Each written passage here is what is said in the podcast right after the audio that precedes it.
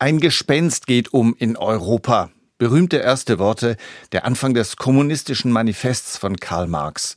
Am Dienstag feierte es Geburtstag. Seit genau 175 Jahren ist das Gespenst nun unterwegs. Wobei man sagen muss, so ein richtig überragender Siegeszug war der Spuk eher nicht. Und zwar von Anfang an nicht. Marx war sich seinerzeit ja zum Beispiel sicher, dass der proletarische Kontinentalbrand in England seinen Ausgang nehmen würde. Tatsächlich aber war und ist es um die kommunistischen Anwandlungen im Vereinigten Königreich reichlich mau bestellt. Dort folgten die Werktätigen willig einer Frau, die ihre wichtigste Aufgabe darin sah, die britischen Gewerkschaften platt zu machen. Sie stehen zu Tausenden Schlange, um sich von ihrer verstorbenen Monarchin zu verabschieden. Sie kippen die Errungenschaften der EU für die arbeitende Bevölkerung im kollektiven Brexit-Hallo kurzerhand über Bord. Sie glauben allen Ernstes, die Labour Party vertrete ihre Belange. Labour. Der arme Marx würde sich heutzutage sicher verzweifelt den Rauschebart raufen.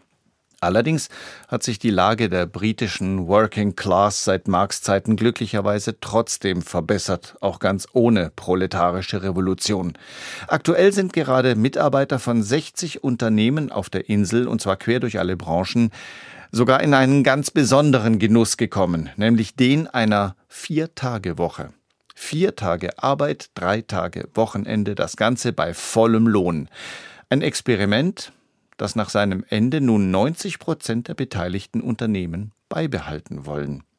Dass die Arbeitnehmer diese Idee weniger Arbeiten für gleiches Geld simply great fanden, das ist keine wirkliche Überraschung.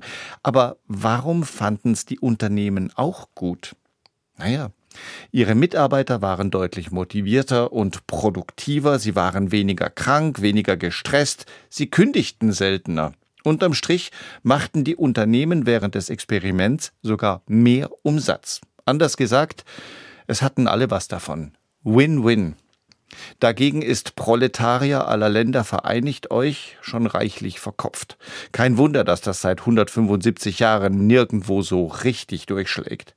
Vermutlich waren Marx selbst schon leise Zweifel gekommen, Jedenfalls soll er, nachdem das Gespenst schon aus der Flasche war, in einem Brief mal geschrieben haben, Zitat, alles, was ich weiß, ich bin kein Marxist.